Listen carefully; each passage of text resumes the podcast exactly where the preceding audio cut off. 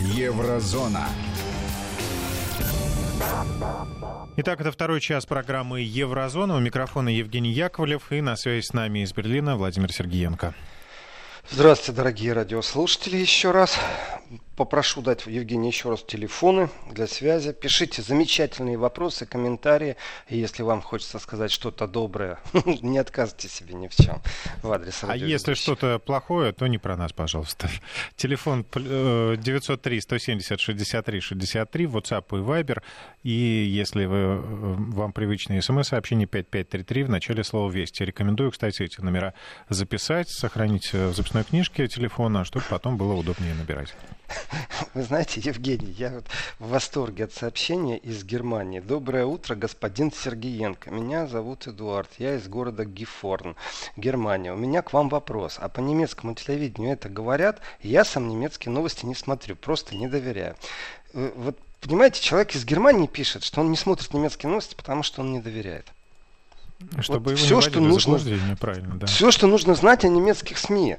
Притом я знаю огромное количество людей, которые немецкие новости не смотрят. Но я знаю людей, которые русские новости не смотрят. Я знаю людей, которые вообще новости не смотрят. Ну да, к сожалению, Но... есть такая категория людей, которые вообще, в принципе, не интересуются тем, что происходит вокруг. Ну, вот получается, что мой рассказ очевидца, он имеет доверие, а немецкие СМИ не имеют доверия. И здесь я полностью согласен, потому что что э, акценты можно расставить по-разному. И я считаю, что очень важно понимать, что среди тех, кто скандирует Путин, Путин, Путин, чтобы не было вопросов, и если вдруг наши коллеги когда-нибудь попадут в ситуацию, в которой нужно объяснять, почему вот стоит ярко выраженный неофашист и скандирует Путин, что это абсолютно спланированные для меня провокации, и э, то мышление, которое есть о мирном договоре, о том, что Германия должна выйти из НАТО, и что единственный человек, кто может э, на Трампа надавить, это Путин, это одна часть модели. А вот другая, это взять и туда, знаете, вкрапить определенное количество дегтя, чтобы подпортить, чтобы иметь свою собственную картинку, если что. И я так скажу, это игра с огнем. Э, я считаю, что если те, кто будут передергивать, они либо ничего не понимают, либо сознательные провокаторы. И вот несколько смс спрашивают, были провокаторы. Э, я считаю, что да, были и провокаторы. Я считаю, что были люди, которые просто уже мечтали, чтобы их задержали. Просто вот мечтали, им нужно было покричать. Как только за угол завели, все, больше не кричит. Уже к полицейским так, ребята, я давайте отпускайте, я же ничего, я же не сопротивляюсь. Вот. И в момент сопротивления полицейским было жесткое применение силы. Если не сопротивлялся, ну тогда как повезет. Вот так вот. То есть не то, что там кто-то особо мягкий был. И если сместиться от российского посольства и пойти к Зиге Зойле, это ну, пешком нужно идти минут 20. Это центральная улица Берлина. И вот это то место, где одновременно ну, по разным э, данным, в один момент, я считаю, что там стояло, конечно, тысяч 30. Вот. Ну, кто-то говорит, что максимально там было 28, кто-то говорит, что 45, кто-то говорит, что все вместе э, 80. Ну, я не могу судить. Вот 80 там я не видел одновременно. То есть я считаю, что больше 100 это по всему Берлину. По всему Берлину. И э, если не уделять внимания тому, что хотели вот эти райхсбюргеры, которые отрицают вообще действующий строй в Германии и вдруг стали себя изображать, знаете, таких невинных овечек. То есть это реально подпольщики, они под контролем службы защиты Конституции. Это Ферфасунгшут, служба защиты Конституции, это как ФСБ. И они находятся полностью под контролем, они находятся в отчетах. А, известно, что за ними следят, их прослушивают, проглядывают и к нему внедряют. И вот здесь нужно сказать, что одну из праворадикальных партий в Германии не смогли закрыть, э, потому что они обратились в суд и сказали, ребятки, а у нас-то из семи человек в президиуме три человека были внедренные агенты. Э, как это вы нас закрываете? То есть вы нам навязываете повестку партийную, э, вы влияете на эту партийную повестку, а потом бабах и начинаете нас закрывать. Это вот, если понимать, как кошки-мышки идут не на улице, когда полиция бегает за кем-то, а на совсем другом уровне, когда власть контролирует то, что называется демократическим движением. Да, это демократическое движение, как э, сказано в книге, и есть экранизация этой книги. Он снова здесь. Книга и фильм о том, что Гитлер вот в настоящем время находится, и у него на телевизионном ток-шоу спрашивают, как вы относитесь к демократии, и он отвечает, как, как, если бы ее не было, я бы никогда не стал канцлером. И э, демократические инструменты, они не всегда хороши, потому что они разрешают объединиться, собраться, и э, повестка, в которой могут быть единицы, она далеко может быть не дружелюбная, не мирная, какая угодно. И момент от основания организации до ее закрытия, это достаточно длинный путь может быть. И есть и хитрецы, которые прячут свои взгляды. Так вот, э, националистическая партия выиграла суд, потому что в президиуме были внедрены агенты. И вот эти э, внедренные люди э, в президиум, вопрос – если они повестку контролировали, и суд это признал, поэтому партию не закрыли, они исповедуют и контролируют, или они только подслушивали и декларировали в соответствии инстанции, что вот там такие движения, там такие-то э, мысли – но суд признал правоту тех, э, кто оспаривал закрытие партии. Это говорит о том, что повестку националистической партии контролировали люди, которые находятся э, на службе в спецорганах. Это очень интересный момент, и поэтому я говорю, я не верю в то, что это не провокация. Когда люди выходят с повесткой «долой американцев», и под американским посольством те же самые рейхсбюргеры, но никаких стычек с полицией. Там говорят с громкоговорителем, там говорят, что убирайтесь, э, хорош оккупировать Германию, забирайте свои ядерные ракеты, Вообще мы хотим мира. И подпишите с нами мирный договор. То, конечно же, здесь вот эти райхсбюргеры немного передергивают. Никакой их мир не интересует. Их интересует другая вещь. И они себя выставили этими знами борца за мира. Но тем самым они вовлекли в свои ряды тех людей, которые, не разбираясь в предыстории, не разбираясь в понятии э, послевоенных договоров, просто считают, что Германия должна быть мирной страной без членства в НАТО или как минимум пусть еще в НАТО, но без ядерного оружия на своей территории, особенно если это оружие еще и американское.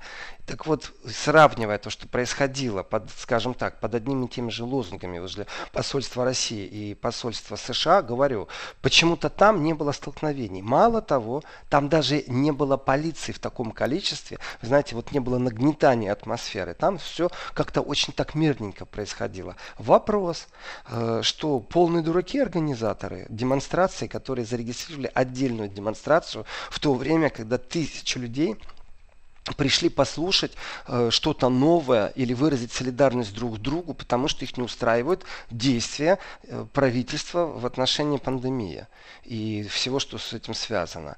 Или это сознательный шаг? Я придерживаюсь версии, что это сознательный шаг, что это сознательно, это продумано и очень э, качественно сделано. Я еще и так скажу очень качественно сделано.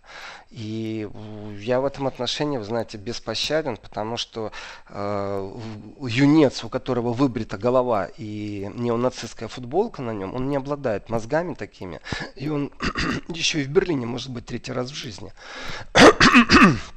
И э, от российского посольства до американского, ну, 7 минут пешком, ну, 5 минут пешком. То есть это, э, я считаю, это игры совсем другого уровня. И понимая эти игры, ты понимаешь, что, в принципе, недругов у России э, хватает на территории Германии. И это, вот, понимаете, это не на уровне уличных протестов, не на уровне каких-то заговорщиков, которые не признают Конституцию Германии. Это совсем другой уровень.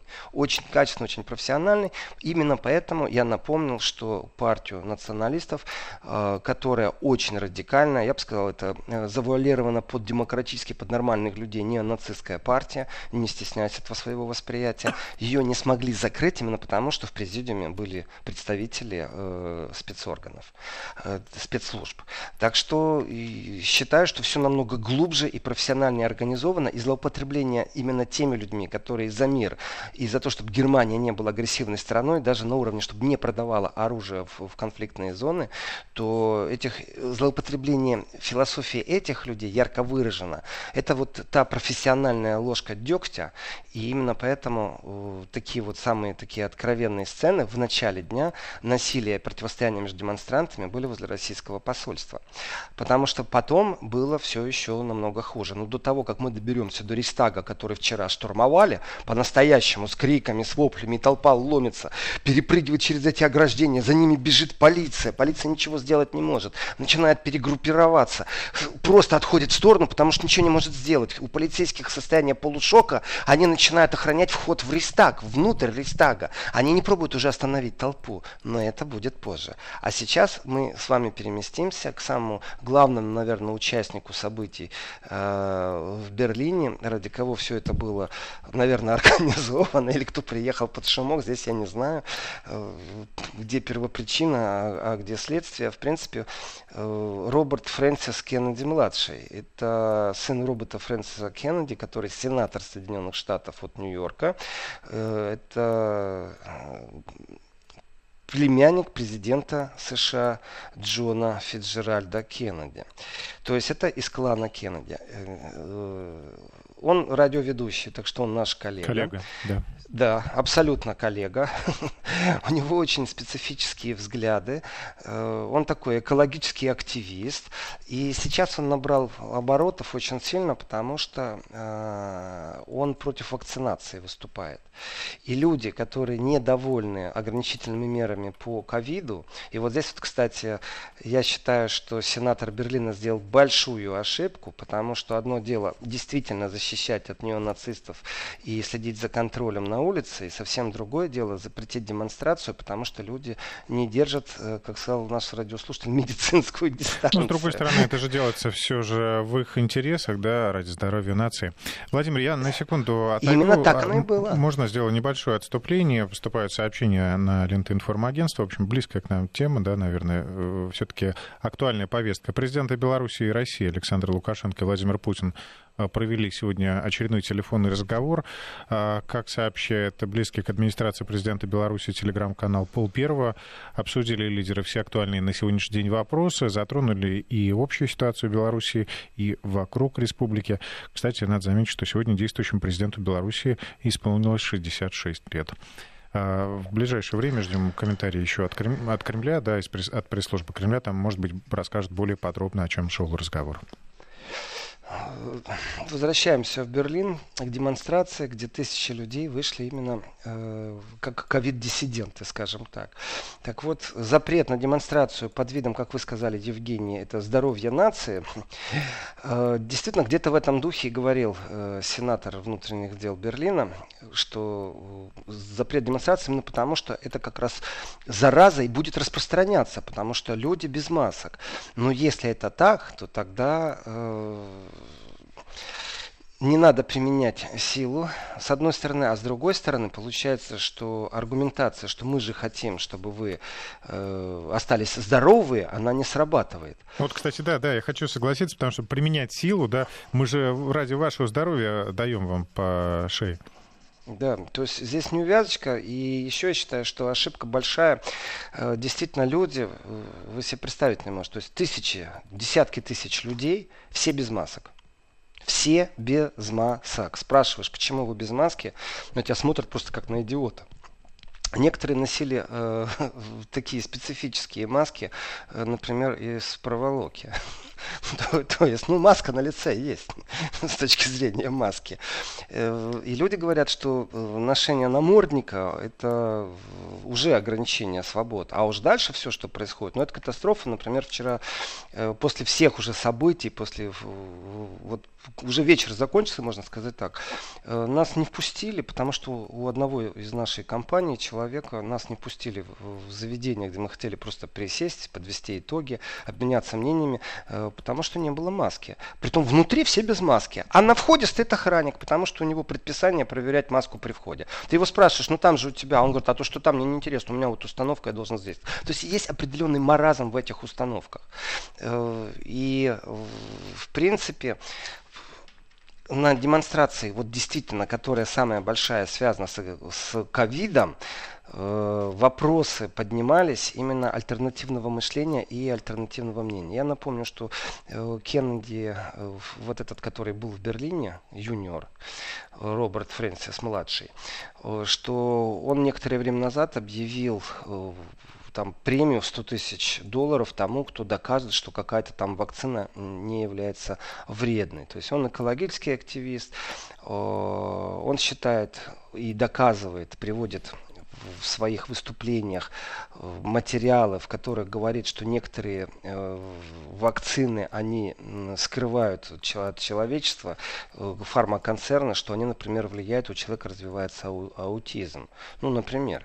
И вакцинация, она очень опасна. И, в принципе, важнее здоровья нации, как вы сказали, Евгений, а не прибыль концернов. Вот, вы знаете, есть такие популистические заявления. Ну, конечно же, здоровье нации важнее, чем э, прибыль э, концернов, которые занимаются фармакологией. А дальше уже начинается у нас э, дискуссия. Так вот, э, почему я так подробно рассказываю про этих райсбюргеров, про неонацистов? Потому что это та маленькая ложка дегтя, которую очень специально раскручивали в противовес тем людям, которые буквально вот там в километре того, где сконцентрировались э, вот эти райхсбюргеры, неонацисты, э, совсем другого плана люди. Но так получается, что их все время, знаете, вот втягивают в негативное восприятие.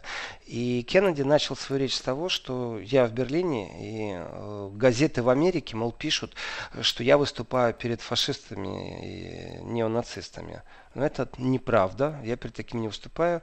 Э, завтра они напишут, что я выступил, но я вижу нормальных людей. Вот я с ним полностью соглашусь в данном случае. Там люди, не имеющие никакого отношения ни к райсбюргерам, ни к неонацизму, ничему. Это люди, которые скептически относятся к тому, как подается информация по ковиду, какие ограничительные меры. И насчет принудительной или непринудительной вакцинации тоже разговоры идут постоянно. Вроде никого не заставляют, но почему-то все боятся. Знаете, что меня сейчас где-то на улице поймают и мне укол дадут. Конечно же, он поднимает вопрос и э, о Билл Гейтсе, конечно, выступая. И он говорит о сотовой сети 5G. То есть, понимаете, какая повестка? И вот фраза такая из уст Кеннеди, он ссылается, конечно же, на родство, проводит параллели, выступление, известнейшее выступление Кеннеди тогда в Берлине. И он говорит, сегодня Берлин снова является фронтом против тоталитаризма.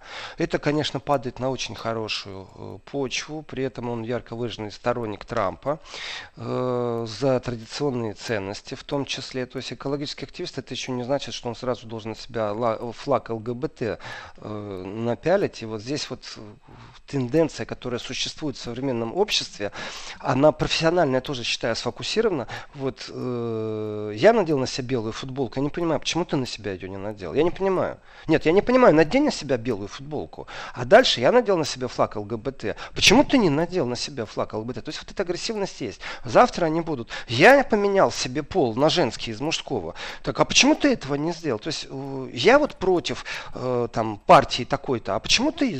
То есть вот этот момент нетолерантности, нетерпимости, как единственное искреннее мнение и естественное, и самое достойное, много создано, вот этот вот э, инструмент создавать нерукопожатность или определенную тупость восприятия э, иного взгляда. И является ли действительно Берлин фронтом против тоталитаризма, я не знаю, вот честное слово. Вот абсолютно не могу здесь разделить его взгляды, но те люди, которые пришли в разговоре о коронавирусе, конечно, это вызывает аплодисменты, то есть они знают, к кому они приходят, зачем они приходят. И в, в принципе это такая, знаете, фамилия Кеннеди же красивая. И тут же, понимаете, вот стоит, выступает Кеннеди, тут рядом стоят эти с барабанами Кришна, Хари Кришна, Кришнашна. И ты идешь и не понимаешь вообще, что эти люди хотят вообще здесь, почему они все без масок, что они вообще хотят от Меркеля, от правительства Германии, почему они вообще вышли на улицу. Есть ответ, конечно же. То есть Кеннеди это э, даже передается, там, знаете, там, из уст в уста, приди посмотри на Кеннеди. Там раскрутка в соцсетях была достаточно сильной, э, но ни в коем случае не является ключевой фигурой. Ключевой фигурой является другое, что ограничительные меры не соответствуют реальности. Это раз. Два. Вопрос, который профессионально уведен вообще за скобки.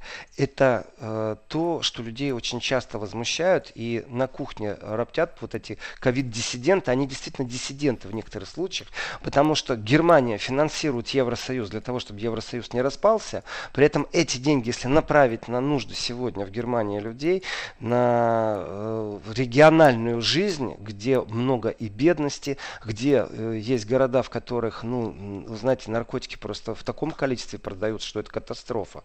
Э, то есть, э, действительно катастрофа и не знать, что с этим делать. Но направьте деньги на внутри страны проблемы, И, конечно, это имеет отношение к тоже ковиду. Плюс не забываем, это недоверие именно концернам фармакологическим, которые непонятно, то ли они разработали э, лекарства для того, чтобы бороться с болезнью, то ли они придумали болезнь, чтобы продавать лекарства. Это постоянно в головах у людей, об этом постоянно дискутируется. Есть альтернативная медицина, вы знаете, старые народные э, способа там, против простуды, они же применяются, немцы тоже люди, они тоже имеют свои свои рецепты. У них, правда, немного иногда по-другому. Например, против простуды пить э, смесь горячего пива с молоком. Вы знаете, это надо иметь мужество, честно говорю. Я еще не попробовал, не знаю как это по вкусу горячее молоко с пивом смешать. Э, ну, говорят, помогает и кашель проходит. Это народный способ. И, мне кажется, сразу понятно, Очень что он да. немецкий. Э, вот. Поэтому э, еще, кстати, такой момент хочу сказать. Вот представьте себе, вот здесь и сейчас кто-то распыливает э, этот перцовый газ, слезоточивый газ, какие-то жуткие крики. Вы отходите буквально 100 метров, из громкоговорителей неснется такая хорошая диско-музыка, которая поднимает настроение. Если вы идете с той стороны, которая вот э, сейчас э, находится в таком напряжении, где эмоции, где противостояние демонстрантов и полиции, э, то вы, подходя к этой музыке, э, ну, как бы думаете, что происходит, так, знаете, нужно еще в себя прийти. Но если вы идете с другой стороны, то у вас хорошее настроение, и вы не слышите, что там происходит, что там вопли, крики. И эта музыка очень грамотно, громко поставлена, и профессиональные диджеи работают. Я считаю, что это тоже определенный профессионализм. А работу, работу оплатила берлинская администрация, так понимаете, диджеев. Я не знаю. У них, кстати, неплохие ставки часовые, то есть вообще диджеи клубные зарабатывают неплохие деньги. Ну, диджеи были профессиональные, я не знаю, оплатила ли берлинская администрация, честно скажу, я этого не знаю. Но вполне возможно, что какая-то организация зарегистрировала право на проведение митинга здесь и сейчас. Дальше все, знаете, дело техники. Аккумуляторы, э, привести колонки, поставить. И, и ну, такие. Да, peace, love, мы за мир. Владимир, мы прерываем сейчас. Э, впереди выпуск новостей. Добавлю, что э, Кремль подтвердил, что состоялся телефонный разговор у президента Владимира Путина и Александра Лукашенко. Подробности сейчас в выпуске новостей. Еврозона. Мы продолжаем эфир. Это заключительная часть программы «Еврозона» с Владимиром Сергеенко. Поступает э, сообщение от слушателей. Приятно читать, интересно. А, номер, напомню, 903-170-63-63. А, мы продолжаем. В вечернем выпуске «Ходит и журнал ЦДФ» пишет нам Александр из Гамбурга. «Ходит и журнал» – это дневное обозрение, это центральный канал Германии. Э, было уделено Берлину полторы минуты со съемками очень в кавычках миролюбивой демонстрации. А вот Беларуси было уделено по меньшей мере пять минут очень плохой демократии. Э, дальше я не буду читать сообщения. Я подтверждаю, что информационная повестка очень грамотно э, не говорит о промахах кабинета Меркель. Притом вчера я в программе сказал, что даю должное. Меркель смогла э, очень красиво разделить котлеты от мухи, поэтому Навальный Навальным давайте. Беларусь Беларусь это не имеет никакого отношения к Северному потоку 2. То есть это уже было произнесено. Так держать. Э, ну, об этом я вчера говорил. Кому интересна вся драматургия, как это было сделано, то вводите в архив Вести ФМ, эм, найдите и послушайте программу Еврозона. Так вот, э, по поводу отвлечения внимания и реальности картины. Э, время от времени, время от времени на глаза попадался флаг Швеции. Почему? Потому что Швеция не вводила вот эти ограничения ковидные. И это как демонстрация, мол, они же могут, у них же ничего не произошло, мол, они для нас являются символом. Но на самом деле все намного хуже, все намного запущеннее. Э, дело в том, что так получилось, что альтернативной точки зрения просто не слышно по поводу не вакцинации, а опасностей или, например, э, слухов, связанных, будет она принудительная или не принудительная. Ну, обсудите, пожалуйста, с народом. Просветите, пожалуйста, будет она насильная или не будет насильная. Но есть еще и другая сторона медали. Дело в том, что время от времени появляется информация, я, я так скажу, тревожного плана, что будут снова введены ограничительные меры, потому что пандемия шагает и идет вторая волна. И понятно, что в этом отношении тяжело предугадать, насколько цифры заставят действительно принять решение об ограничениях или ужесточении каких-то мер. Или все-таки мы справимся с тем, тем, что при пересечении границы достаточно будет провести двух тестов, и э, если они негативные, пожалуйста, можно не соблюдать. А так, будьте добры, 14 дней э, на самоизоляции. Все это разговоры разговорами, но ведь Венгрия только что ввела ограничения, притом достаточно сильные ограничения по поводу э, пересечения границ. То есть вы в Венгрию туристам сейчас не попадете. Это так она реагирует на статистику. Соответственно, представьте себе, когда у вас тысячи людей, и они друг друга поддерживают в том, что Э, нет э, необходимости держать вот эту вот дистанцию, не надо маски носить, что все это не помогает, что все это нам не нужно. Это говорит о том, что или не доработали с населением, или где-то в другом проблема. Я считаю, что как раз э, дело не в ковиде и не в пандемии. А дело в том, что внутри немцев живет бунтарь. И это разные бунтари, которые по-разному реагируют на любые ограничения, которые происходят. И вот здесь вот немцы имеют опыт, который и долго внедряли как отрицательный опыт, а тут вдруг выясняется, что это были только цветочки. А вот сейчас как раз только все началось по-серьезному. Я имею в виду антидемократический, беру слово в кавычки, режим ГДР, Э, почему взял слово в кавычки, дискутировать не буду, но беру на всякий случай. И, например, систему подавления э, волеизъявления народа, которая существовала. Инструментом этой э, системы была госбезопасность, э, штази, ГДРовская госбезопасность, это штат Захерхайт штате. И вдруг немцы почувствовали, что они сейчас живут в эпоху, которая очень похожа на эпоху ГДР. И они стали об этом говорить. И в эпохе ГДР, во-первых, следили за людьми, и сейчас следят. И бывшие штазовцы говорят, что фу, если бы в те времена у них был интернет, то, что сейчас и как сейчас следят, то это вообще небо и земля. Тогда они просто примитивно это делали. Э, и все против этих э, таких вот методов. Но дело не в репрессиях, а дело в слежке. То есть где мое личное пространство. А второе, это э, работа со СМИ. То есть, что СМИ, вот как радиослушатель написал, что не, не смотрят, потому что не вызывает доверия в эпоху интернета, если ты не будешь говорить даже, ну скажем так, полуправду очень часто уже не устраивает. И потому что люди отворачиваются и ищут другую информацию в другом месте. И получается, что иногда какой-то маразм срабатывает с ограничительными э, мерами. Дискуссии о том, какой бизнес будут больше поддерживать, большой или средний, или очень-очень большие концерны, а малый бизнес просто сейчас убьет, вы знаете, это глубокий разговор, потому что тенденция по поводу среднего бизнеса и индустриального бизнеса, если сравнивать картину Германии и Франции, она сильно отличается. Э, вы в Германии не найдете булочника, который утром встает в 5 утра и печет булки в ручном режиме. То есть есть индустриальная поставка продуктов, купите печь. Если вам очень хочется, то вам и тесто привезут, ваше дело из печи, у вас на углу будут свежие булочки, свежий хлеб. Но это никакое не имеет отношения к работе булочника, потому что вам и саму булку привезли как полуфабрикат замороженную, и печь вам продали. Это подход немцев. А во Франции все-таки люди будут покупать не булку подешевле, потому что она индустриальная, а именно зайдут к тому, кто булку эту самую испек. Тем самым поддерживая средний бизнес. Но это политика не только французов, не только гражданский кураж, это еще и государственная политика по поддержке определенных бизнесов. Во Франции вы найдете продавца, э, который только сыр будет продавать или только мясо. Вот здесь отдельно сырное, а вот здесь отдельно мясник. А в Германии вы не найдете. А если найдете, только единицы в больших городах. А во Франции это везде. И вот сейчас опять разговор поднимается. А Меркель со своим кабинетом, она будет поддерживать только крупный бизнес, крупные предприятия, то есть именно гигантские. А как быть мелкому бизнесмену?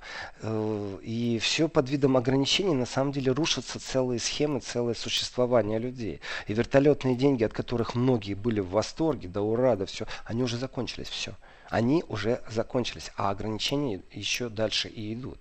И в этом отношении, вы знаете, э, в Германии, например, появилось понятие, я сейчас много езжу по Германии, очень много, практически каждый день в дороге, и э, появилось понятие черной кассы. То есть... Э, То есть, когда деньги выдают, платятся в конверте? Это когда без чека. То есть я говорю, можно mm ли картой заплатить? Нет, карты нельзя, только наличные. И мы понимаем, почему только наличные, для того, чтобы не проводить через систему налогообложения. То есть минимально... То есть уход от налогов. Да. Этого не было. У немцев, вы знаете, есть такая философия, надо налог заплатить. То есть я понимаю, что всегда найдутся в любом государстве люди, которые будут максимально уходить. Но вот я тоже исповедую философию. Если ты хочешь иметь пенсионный фонд, если ты хочешь иметь медицинское обеспечение, плати налоги в первую очередь. Да, это тяжело и очень жадно хочется. Но знаете, вот как-то так странно иногда люди. Мы налоги не платим, а государство нам должно. Почему? А вот так вот. И плохое государство, потому что у нас там медицина плохая, там хорошая. Так платите налоги 50% с прибыли, и будет и у вас хорошая хорошая медицина. То есть, понимаете, вот этот разговор, он тяжелый. На самом деле, это ну, не три минуты на кухне. Но внутри проблемы ковида, с одной стороны, разговор о масках, с другой стороны, мы не знаем, будет вакцинация принудительная, не будет. С третьей стороны, а как вообще мы жить будем дальше, если э, вот не говорить сейчас об этом, если ограничительные меры будут продолжены. Если какое-то государство в виде Венгрии вводит ограничительные меры, то может это и здесь произойдет. И эта мысль не немецкие, это по всей Европе. И в этот момент приезжает э, Кеннеди юниор, который начинает, понимаете, там, э, рассказывать о том, что гипергигантские концерны, э, что есть понятие лоббизма. И я так скажу, да, действительно есть. И это правда. И для меня непонятно, с одной стороны, почему несправедливость существует, и мне обидно за наших, но с другой стороны, я вижу, как это все работает, и я напомню, что э, та медийная атака российской вакцины, которая произошла на Западе, что это не просто русофобия. Нет, нет, нет, нет, нет, ни в коем случае. Это абсолютно сознательно спланированная атака для того, чтобы купить в другом месте. Вот и все, вакцину. У нас должна быть сейчас техническая пауза где-то, да? Еще несколько секунд у нас остается. Давайте пока я напомню, что э, это программа Еврозона с Владимиром Сергеенко. Кто еще э, хочет успеть высказаться, присылайте ваши сообщения на номер 903 170 63 63. Ну, а если вы большую часть программы пропустили, то заходите э, на сайт радиовести.ру, и все э, записи программ там лежат в архиве. Ну, а сейчас мы прерываемся и далее снова дадим Владимиру Сергеенко слово. Вести ФМ. Едем дальше, Владимир. Неужели Кеннеди тоже против вышек 5G? А как же Очень вы многие. Вы знаете, по поводу вышек, я помню э, протесты и существует ли действительно сегодня э, исследование этих вышек 5G именно в том режиме, в котором, например, исследуются лекарства. Есть ли предписания, в которых эти вышки должны так быть исследованы? То есть поставьте мне, пожалуйста, э, вышку 5G и поселите рядом с ней кроликов или крыс лабораторных и делайте замеры, которые которые вы делаете, там года полтора-два. Потом рядом с этими кроликами поселите человекоподобных обезьян, и тоже года полтора-два сделайте замеры. А потом добровольцев посидите и тоже делайте замеры, если у них какие-то э, изменения, жалобы, может голова болит, может давление поднялось. И в принципе вот так действуют в медицине. А если технология связана с каким-то изучением, то получается, пока действительно гром не грянет, мы даже не замечаем. Э, были случаи подачи исков, чтобы сместили э, ретрансляцию трансляторную вышку, конечно же, по всей Европе такие случаи есть, э, потому что люди начинали массово жаловаться на головную боль. И опять же, это же вопрос надо изучать. Вы Притом, знаете, если... есть забавный случай, извините, я вас перебью, да. когда ставят вышку новую, люди начинают страшно жаловаться, пишут кляузы, а приходит, оказывается, вышка еще даже не введена в эксплуатацию. Да, такое тоже бывает. Я хотел сказать, что неизвестно, то ли самовнушение, то ли самоограничение. То есть, ну, сам себя накрутил и уже веришь, что у тебя и голова болит. Вышка не работает. Вы сейчас, Евгений, вот прям ощущение, что вы видели мои мысли. Э, и э, по поводу Кеннеди, является ли он диссидентом еще 5G, я не знаю. Он пиарится и пиарится. Я хорошо к нему отношусь, потому что он радиоведущий, поэтому коллега из цеха, но у него есть свое мировоззрение, у меня свое. Знаете, э, очень интересно иногда разговаривать с немцами по поводу грибов, собирать грибы в лесу. Вот с рыбаками немецкими разговариваешь, ну это катастрофа. Он же рыбку поймал, заплатил за это деньги, взял разрешение и тут же отпустил. Вот пусть он расскажет другому рыбаку из другого государства, что это правильно. Ну, э, вот с грибами примерно такая же ситуация. Многие немцы даже понятия не имеют, что грибы можно собирать. Э, и для них грибы заканчиваются на понятии шампиньоны, которые выращены искусственно, можно так сказать, на плантациях.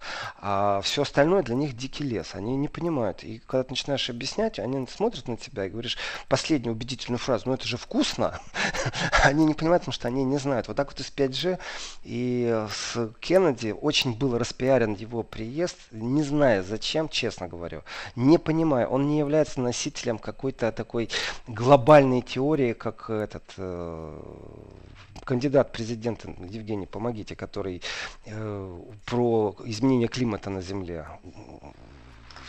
Работал, собирал деньги со всей планеты, фонд устроил для того, чтобы доказать, что у нас большая проблема с потеплением э, на Земле и изменение климата, с, чем это будет связано. Ну, не помню фамилию кандидата президента, фонд, который Вы создал Нобелевский. Имеете в виду, вот, который непосредственный э, конкурент Трампа?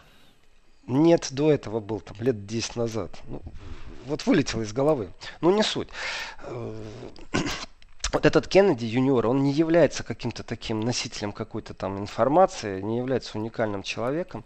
Но давайте, осталось, я смотрю на часы, сколько времени, давайте теперь э, отойдем от этой ковидной демонстрации, где, кстати, выступали и в том числе люди абсолютно занудные, потому что они из науки. Ну вот, например, э, это сейчас на ковиде очень сильно стал такой популярный человек. В Германии имя, фамилия неинтересна, звучит красиво, Атила Хильдман. Э, он известен тем, что он повар-веган. И он известен только как повар-веган. А тут вот вчера возле российского посольства прыгает, что-то умничает. В общем, задержали его тоже. Я думаю, что он просто как блогер пиарится, и не больше, не меньше. Но вот наши коллеги, например, э, немецкие СМИ, притом подхватили эту волну очень сильно, говорят, что возле российского посольства полетели в полицию и бутылки, и камни. И так звучит, что, мол, полиция насилие проявляла, соответственно, адекватно и правильно нормально. Я говорю, что я там был, э, мед э, пил, камней не видел летающих, бутылки разбитые видел, э, потому что некоторые были уже там через пару часов достаточно так сильно под шофе. Э, наблюдатели некоторые сели, знаете, как в театре. Некоторые люди сидели, забрались там на э, строительные э, перила, наверное, так, там конструкция строительная, забрались, смотрели так сверху. Ну, наблюдали, как действительно как шоу какое-то. Но насчет того, чтобы столкновения были с полицией, что камни летели и бутылки, если провокатор, при том, что здесь еще большой вопрос, этот провокатор просто идиот, или же, еще раз, я дую очень на холодное, потому что считаю, что некоторые вещи очень четко спланированы были. Э, или это специально сделано, чтобы полиция разрешила. Ну, если три бутылки разбитые на земле лежали, то, ну, это максимум. При этом лежали они как-то аккуратно возле дерева, поэтому я не могу предположить, что они летели в полицию. И я не видел летающих камней. Провел там два часа. И когда задерживали этого повара известного вегана, я тоже там был, и я не видел ни бутылок, ни камней. А вот дальше было интересно. Вы знаете, к Кристагу невозможно было добраться.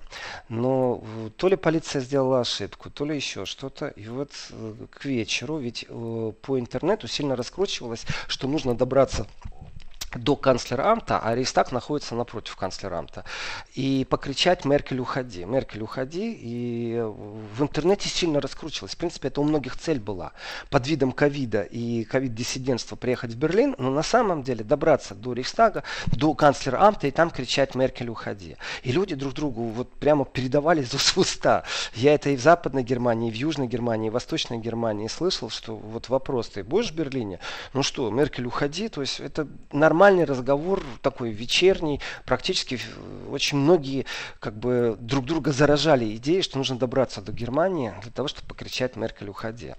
И попасть к канцлеранту просто невозможно. Перекрыто все, туда добраться невозможно. А вот к Рейстагу, который напротив канцлеранта, рядом пройтись можно, хотя к самому Рейстагу подойти невозможно, все в ограждениях. И напротив Рейстага э, сквер. И у немцев, знаете, такое традиционно, вчера вспоминали лав-парады, которые проводились в Германии, этот парк используется как общественный туалет. Вот так она есть, это правда. Такая реальная хорошая правда. И очереди вчера в туалеты были огромные, и очереди за пивом были тоже огромные. Так вот, парк это такая пар, палочка-выручалочка. Поэтому полиция смотрит спокойно, если люди в этот парк заходят, нормально все все понимают. Так вот, через этот парк люди стали просачиваться в сторону Рейхстага, и несмотря на перекрытие, как-то на улицах э, возле Рейхстага появилось какое-то количество людей. Все больше и больше. Э, спасибо большое, радиослушатели. Это Альберт Гор да, абсолютно точно, это Альберт Гор. Да, спасибо. Э, вот. И вначале 10, потом 20, потом 100, потом 200. Э, кстати, вот около 200 человек было задержано возле российского посольства, прочитал я статистику. Э, вот. А возле Рейстага, когда, ну, скажем так, зевак было человек, ну, не знаю, человек 200, наверное, зевак, а еще 200 это э, люди, которые вообще не имеют отношения ни к чему, они просто туристы. Вот вообще ни к чему. Э, были те, кто были на митинге и пришли потом постоять там, а были те, кто просто туристы гуляют по Берлину, они всегда есть. И человек 100, которые имели целью действительно добраться до канцлеранта и покричать «Мы народ, Меркель, уходи». И вот представьте себе, мы прошли полицейский кордон, удостоверение журналиста иногда срабатывало, а, и идем, и в этот момент ты видишь, что мимо тебя кто-то бежит с бешеной скоростью, вот прям с надрывом таким. А так как это уже после э, российского посольства, то там каждый раз, когда кто-то бежал, за ним каждый раз бежала полиция. И нужно прижаться лучше к дереву, только не путаться под ногами и не присаживаться. А еще лучше отойти в сторону, потому что тебя снесут. Либо полиция, либо бегущие. И э, побежал один человек, действительно перепрыгнул через ограждение, которое стоит для того, чтобы туристы под вот вот этой змейки стояли э, на проход, э, потому что в Рестах можно туристически зайти, посмотреть, подняться на купол. И вот перепрыгивает человек через это ограждение, за ним бежит, там, знаете, так, не очень сильно напрягаясь, два полицейских. Тут перепрыгивает второй, третий, пятый. И начинается, это были, может быть, молодые люди, это, может быть, были люди в возрасте. Кто-то отодвигает эти перила, и они бегут к центральному входу в Рейстаг.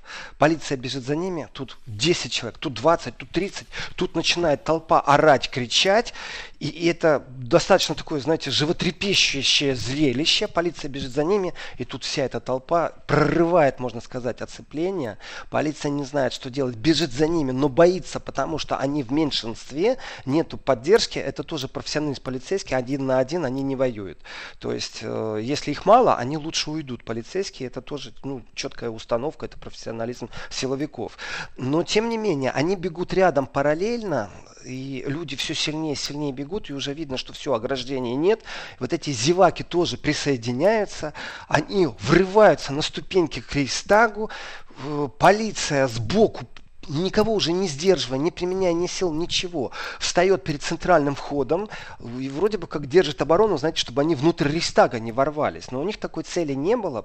И, судя по всему, эта акция была спланирована. Спланирована на уровне, знаете, из уст в уста, э, где-нибудь тайком в подполье в интернете, не знаю. Но э, вот они прорывались, видно было, что, как, как, знаете, как по команде. А уже потом все остальные завелись. Уже потом цепная реакция произошла. И они вбегают, останавливаются на ступеньке, вот эти все ступени перед Рейстагом заполнены людьми, они в эйфории, и они кричат «Мы народ», а «Мы народ» это фраза, которая в ГДР э, люди кричали, это значит «Мы против э, У нас диктатуры власти». И полиция сзади стоит, в это время справа-слева начинает поступать подкрепление. И вот тут полицейские, конечно, камеры снизу не возьмут. Внутри кадры уже есть. Полиция, конечно, очень жестко стала применять и дубинки, если заточивый газ, и от очень жестко, очень жестко отогнали людей, очень жестко. И я так скажу, чудом не пострадал в этот момент, э, хотя полиция уже плевать хотела. Журналист, э, камера у тебя в руках, очень жестко всех стали зачищать с Рейстага, то есть вся эта эйфория длилась там минут 10, но тем не менее они покричали, что мы народ, и полиция, переходите на нашу сторону. То есть картинку такую они создали. Я думаю, в интернете эти картинки все будут гулять. Заходите ко мне в Инстаграм, увидите тоже, как это все было, в том числе и штурм Рейстага. Спасибо, Владимир, за эту вот картину, которую да, вы нарисовали словам, словами, что такое слово. Напомню, что это была программа «Еврозона» с Владимиром Сергиенко. До встречи на следующей неделе. Всем счастливо. Еврозона.